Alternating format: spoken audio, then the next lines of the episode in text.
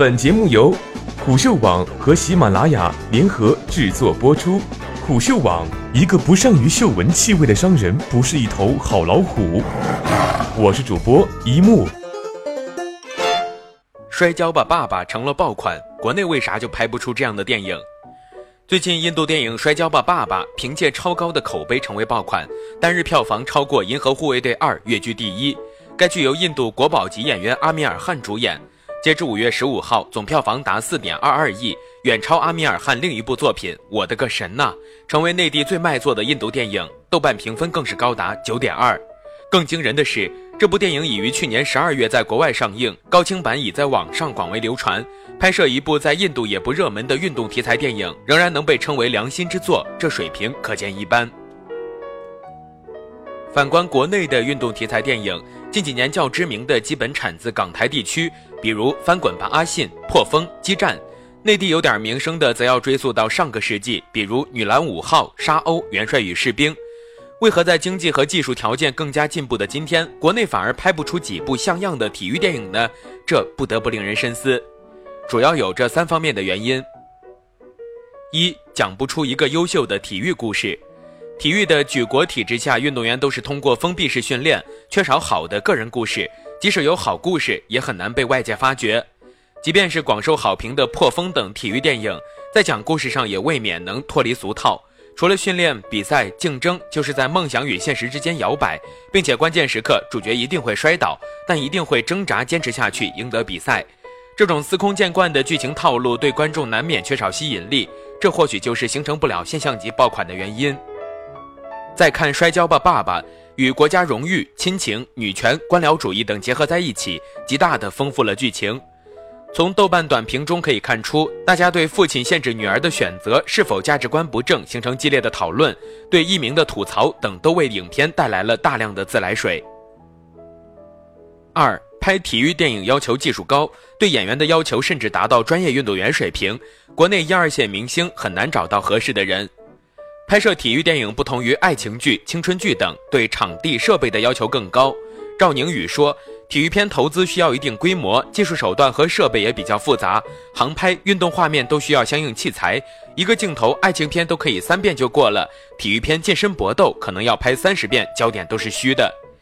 青年导演阿奇曾接受《西安晚报》采访时表示，破风整个拍摄下来，破坏了四百多辆价值上万的自行车。体育题材的电影对于剧情和剪辑的把控有着更高的要求。其次是对演员的要求极高，必须进行长时间训练，甚至要打造成专业运动水平，同时还要在表现上驾驭人物角色。阿米尔汗在拍摄中年马哈维亚的戏份时，从六十九公斤增肥至九十七公斤，再用五个月的时间减重来拍摄年轻时的马哈维亚。他在一档节目中表示：“服装道具不是不行，但我自己感受不到肥胖。作为演员，我觉得那不好。”这部戏的所有摔跤演员都由印度国家级教练进行了长达一年的摔跤训练，甚至两名饰演幼年时期女儿的演员都训练了七个月之久。这种敬业的精神在国内很难找到。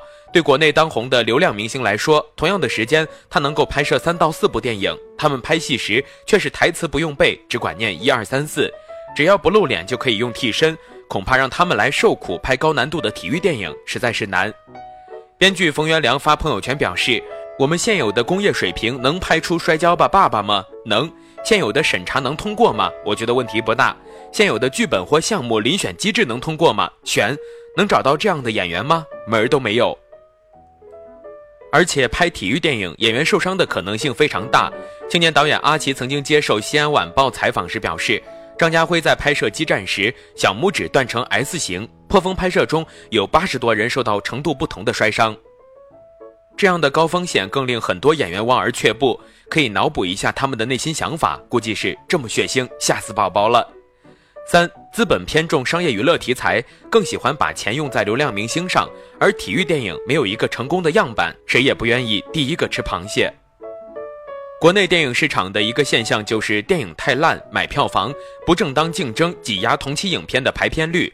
如果不是现象级爆款，妄想不花大量资金进行运作，恐怕很难获得应有的回报。体育电影对技术和好演员的投入更高，与其如此，不如把钱花在请流量明星和买票房上。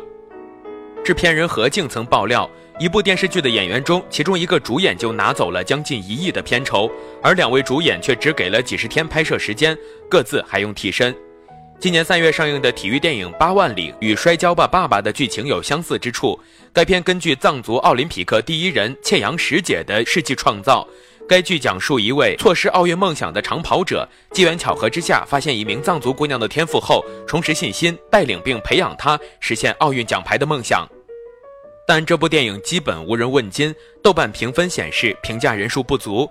该片二零一三年就开始拍摄，编剧和主演赵宁宇回忆称，当时拍这部影片根本拿不到投资，导演四处借钱，到现在还欠着账。体育电影票房低，资本不愿意投入，而好的体育电影投入又很大，需要大量资金保证，这似乎成了一个死循环。关键还得有人出来吃螃蟹。陈可辛导演的《李娜》是值得期待的。最后能把小众电影拍得如此受欢迎，《摔跤吧，爸爸》的成功或许能提振国内体育题材电影产业的信心。